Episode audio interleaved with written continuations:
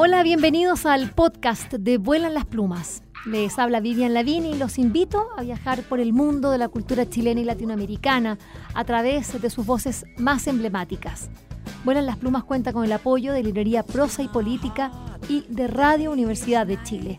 A continuación, los invitamos a escuchar esta interesante conversación.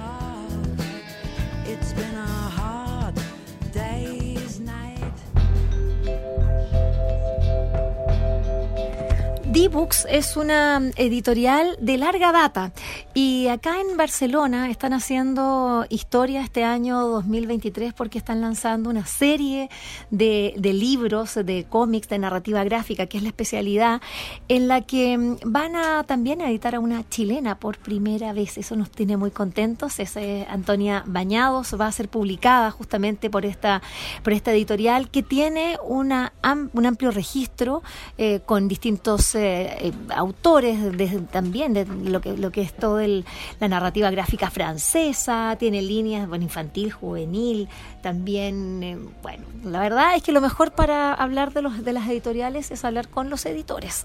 Así que estoy muy contenta de poder estar con Andrés Domínguez y Ramiro Matas aquí en Volan las Plumas y desde ya darles una cordial bienvenida al programa. ¿Cómo estás, Andrés? Muy bien, muchas gracias. Gracias por recibirnos, gracias por acompañarnos acá en nuestras headquarters provisionales de momento, en nuestra taquería mexicana. ¿Qué te parecieron los tacos? Este, ya me Oye, pero ya. Pero es que nos, me tiró al agua. Nos comimos unos tacos buenísimos. Claro que sí, Ramiro. ¿Cómo estás? ¿Cómo te parecieron los tacos a ti? A mí me encanta, me encantan los tacos, me encanta la comida mexicana, me encanta la comida que hacen aquí. Y bueno, ese, debemos ser una de las pocas editoriales que por el momento tiene su sede eh, junto con una taquería. somos únicos en el mundo, entre, otras cosas. Pero bueno, lo natural acá es que justamente los dueños de esta eh, editorial, bueno, son mexicanos, ¿no? Y, tienen que hacer, eh, entonces, Algunos bueno. mexicanos, pero tenemos de, casi de todo el mundo. Tenemos catalanes, argentinos, evidentemente aquí, y sí, o sea, muy, muy más, más este... ¿Pero Ramiro no es más uruguayo? No, yo soy argentino. ah, yo te decía uruguayo, Ramiro. Campeón del mundo. Campeón del mundo. Campeón del mundo. Volvemos a cuatro años por lo menos. Por cuatro años campeón del mundo. bueno, ya, le, ya, le salió, ya le salió el argentino a nuestro querido Ramiro.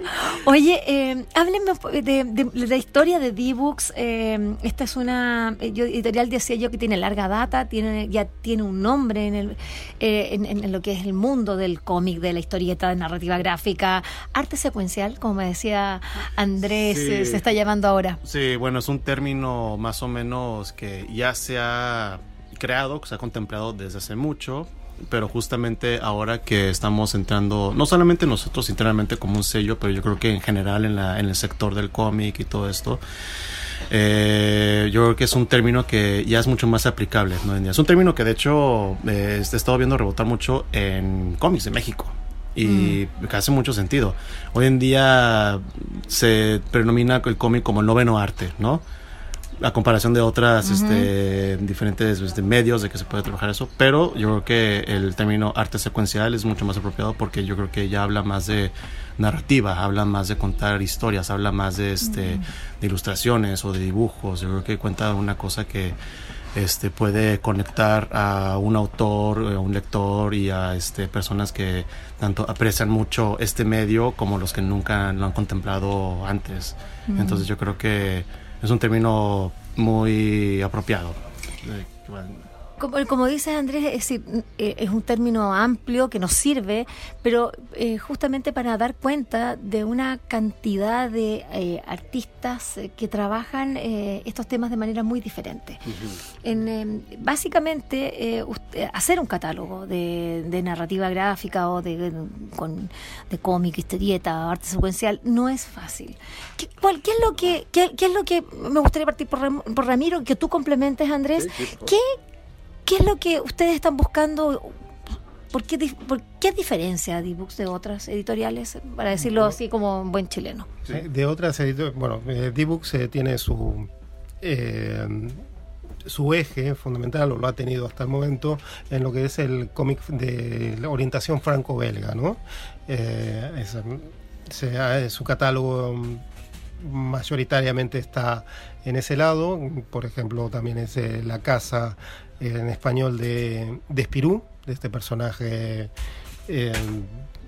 muy conocido del bueno, del cómic franco-belga, este personaje eh, cómico para, que es también para todas las edades, para un niño como también para un adulto, y nosotros lo, lo vamos publicando a, a Espirú en español. Y después, y también eh, esa es una gran diferencia con respecto a, las otras casas editoriales. Y después lo otro es eh, buscar, eh, un, busca D-Books también eh, cómic de autores sobre, todo sobre todo, más que de tendencias o de, o, de temáticas, eh, cómics de autores. Entonces también fue la casa, también eh, en esta, aquí se han dado, por ejemplo, eh, los trabajos eh, más digamos, experimentales, por ejemplo, de Sergio García, que fue el último premio eh, Nacional de Ilustración en España, que ha hecho unos eh, liporelos, unos libros eh, de estos extensibles, eh, ha hecho un par de libros para nosotros, bueno, ha, hecho estos dos, pero un Caperucita Roja y una Bella Durmiente, pero también ha hecho otros libros para nosotros, y después también nosotros tenemos que buscar los públicos. Mm. Es decir, no, no olvidar a ningún a ningún público y especialmente al que se va eh, al que al infantil y al juvenil al que va al que será eh, lector de cómics eh, más adelante o comprador. o comprador de comprador digamos comprador porque esa es la palabra porque no será el comprador de cómics más adelante no entonces también hay que mm. criarlo criarlo y educarlo en el gusto. Entonces ah, también hay una línea de cómic eh, infantil que también es, eh, está tomando cada vez más peso en, en D-Books. Em, Andrés, cuando estamos hablando de D-Books y esta búsqueda de un catálogo, de una diferenciación, ¿qué otros aspectos dirías tú que, que para ustedes son importantes? Me gusta eso, o por lo menos me, eh, eso, habla también de una, de una tradición que ustedes eh, tienen y es como seguir la línea de un autor también, no solamente la temática, pero también están buscando eh, maneras de narrar diferentes. Sí, a ver, yo creo que en el aspecto que acaba de decir Ramiro es un aspecto también este más comercial, de una manera de escribirlo. Spirú es un pilar de los personajes este, franco-belgas, multigeneracional, tanto como un abuelo de alguien o tanto como lo pueden leer, lo pueden disfrutar. Pero parte de una, este, de una tendencia tradicional. Y bueno, un poco lo que estaba mencionando un poco antes es de que yo creo que estamos entrando cada vez más a una cierta fase en la que esta narrativa se valora y se aprecia más. Eh, ¿Qué estamos buscando nosotros? Bueno, pues queremos buscar ese tipo de autores o de ilustradores o creadores de cualquier forma que quieran tomar, sean jóvenes de edad, este, de, cualquier país, o sea, no, no hay gustos, colores, no hay, este, no hay límite para nosotros dentro de lo que cabe y poderles dar este los recursos, el apoyo, la plataforma necesaria para que puedan ser este evocados en crear esa historia que quieren este, mm. más o menos contar mm. eh, y darle y darle buena asesoría darle buena este mm, justicia de lo que quieran este contar en lo que, yo porque porque tampoco no quiero decir de que es que todos tenemos que meternos en un cuadro todos el, sol sale para todos nosotros eso sí pero queremos darle ese cuidado esa curación. Con con qué fin con tener este historias de calidad.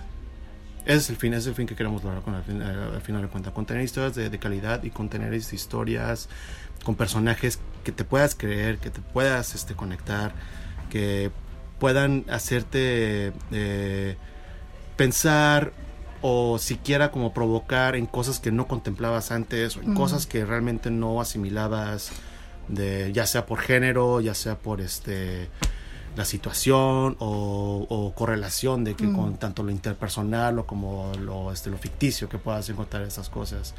Eh, ¿Por qué? Porque yo creo que esas son las historias de que no solamente te impactan, se quedan contigo y te dan ganas de volverlos a revisitar mm. y te dan ganas de no solamente eso, pero para compartirlo.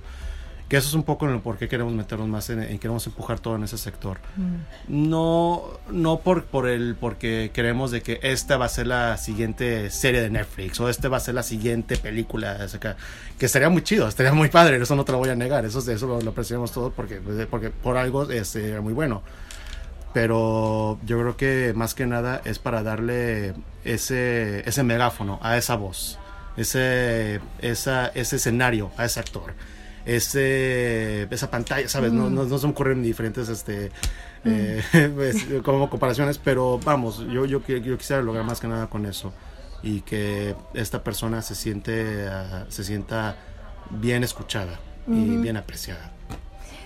Bueno, eso es, importante. Eh, siempre que, las editoriales acogen a, los autores, no solamente para publicarlos, para exhibirlos en una librería eh, en un escaparate, sino que eh, de qué manera se trabaja. Y esta es la parte invisible, la que nosotros estamos dando cuenta acá en Volar las Plumas cuando, cuando conversamos con editores, no solamente con autores, porque los editores son bueno, la, esa, esa máquina que está detrás, humana, por supuesto, bueno, también física, de las imprentas, pero esto no, la edición tiene que ver con una relación de, de, de qué manera se, se, entabla un diálogo.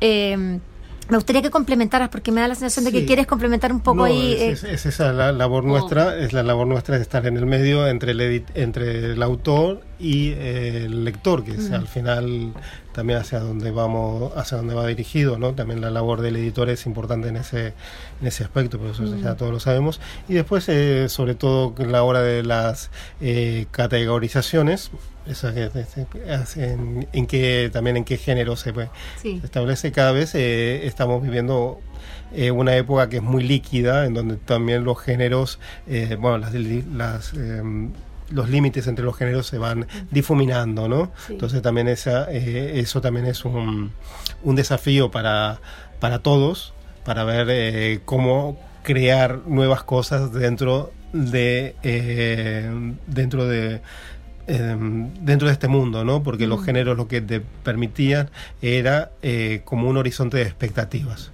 Claro. Es un horizonte de expectativas. Eh, tenemos esto, hasta aquí podemos llegar, o qué podemos hacer. Ahora que esto se está difuminando, hay que crear algo nuevo. Entonces ahí también está la labor eh, creadora del editor. Qué bueno, lindo como lo, como lo planteas. Sí, te, te, salió hermoso, Ramiro.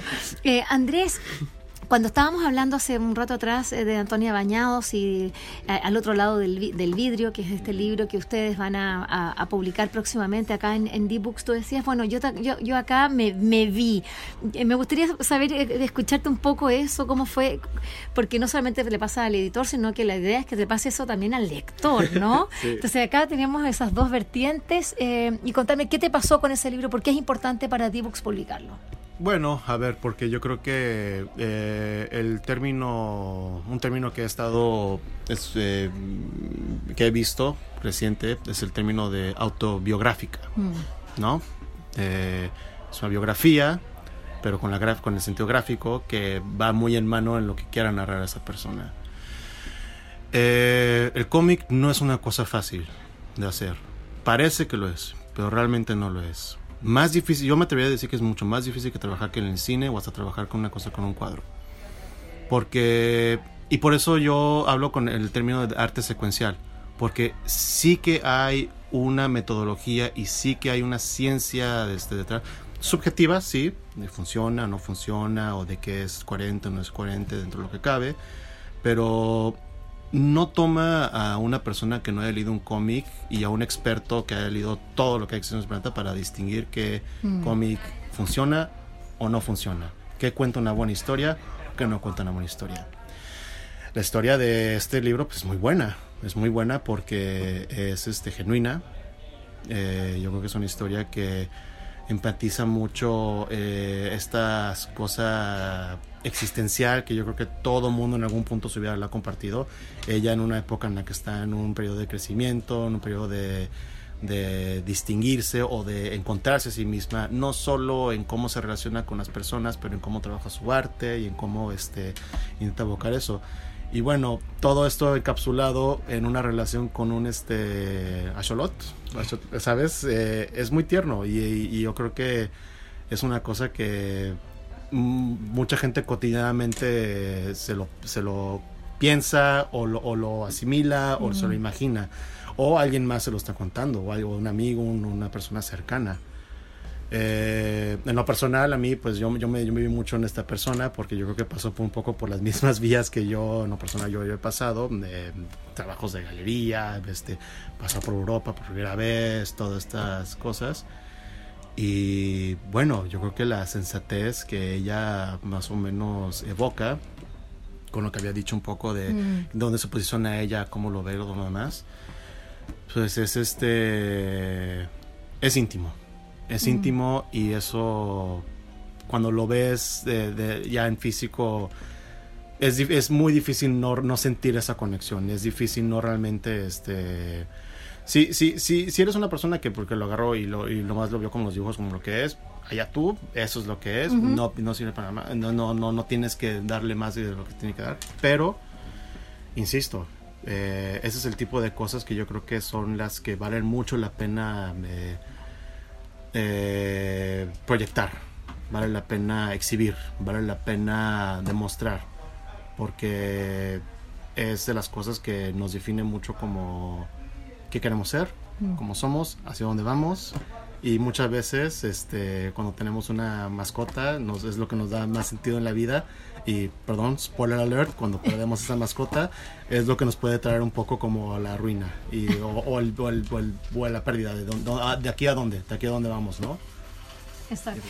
¿A ti qué te pasó, Ramiro? Porque tú fuiste el primero que, le, que leyó este, este, este libro. una de las cosas interesantes de ser editor es que a veces lees por primera vez, eh, sos el primer lector de algo.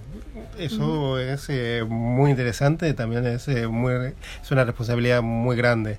Cuando yo leí ese cómic, eh, me encantó desde, ya de la parte de arte, me pareció extraordinaria, pero sobre todo de rescatar, aparte de lo que dijo Andrés, es la experiencia de la, de la de la migración, del estar fuera, del estar, de cómo uno se rodea, cómo uno eh, crees, bueno, cómo uno vive en, eh, un territorio extraño. Esa, eso, cómo refleja esa mm. situación, me, gustó muchísimo y bueno, desde el principio lo vi claro, lo vi, eh, que, quería que fuese un libro de, la, de, de aquí, de, publicado por, por la editorial. Ahora, esto es hablándolo superficialmente. Ahora, en términos técnicos, ya aquí para la gente que es un poco más este, metida en el cómic, eh, la decisión que ella hace en cómo maneja las viñetas, en cómo narra los eh, ella como se coloca como personaje, el uso que es este de blanco de aguada de blanco color, de color así, del, no color. Del no color bueno que sí que son que son aguadas es muy afortunado la verdad. O sea uno pensaría que ese sería el tipo de, pero no eh, funciona perfectamente y especialmente por el tipo de, ambiente en el que esta persona se coloca. Y luego estas páginas preciosas en las que están dando como su autonarrativa eh, colocando las viñetas como si fueran como ciertos bodegones de un, eh, de un museo o de una este o de un eh, ático de reliquias y de cosas científicas. Un gabinete de, curiosidad. De gabinete de curiosidad, exactamente, gabinete de curiosidad, lo has dado en el clavo. Eh, eso, la manera de cómo lo coloca y con el diálogo, este se presa mucho porque, a ver, nosotros eh, vemos el cómic un poco de lejos, pero luego lo vemos un poco más de cerca. Entonces, yo creo que ella hizo un trabajo maravilloso en de, esa forma de cómo narrarlo y va muy en par en su mundo y en su personalidad. Bueno, estamos felices, la verdad, que Antonia Bañados llegue aquí a, esta casa editorial, a The Books, acá en, em, en Barcelona. Eh, ya lo decía el mismo Ramiro, este libro habla de las migraciones. Estamos en Barcelona con un mexicano, con un argentino, eh, hablando de este libro de una chilena. Así que, bueno, maravilloso. Les deseo mucha suerte, que el libro, estoy segura que lo van a tratar bien, van a tratar bien a la, autora. Les deseamos una larga vida, eh, que pueda leerse en toda bueno, Hispanoamérica, mucho, que el libro navegue, vuele como, como tiene que ser. Muchas gracias Andrés y muchas gracias, Ramiro. gracias, muy amable. Gracias. Espero que esta conversación les haya gustado y recuerden que la escucharon en el canal de Vuelan las Plumas. Pueden acceder al material que hemos producido desde el año 2002 en www.vuelanlasplumas.cl y seguirnos a través de nuestras redes sociales en Facebook, Twitter e Instagram.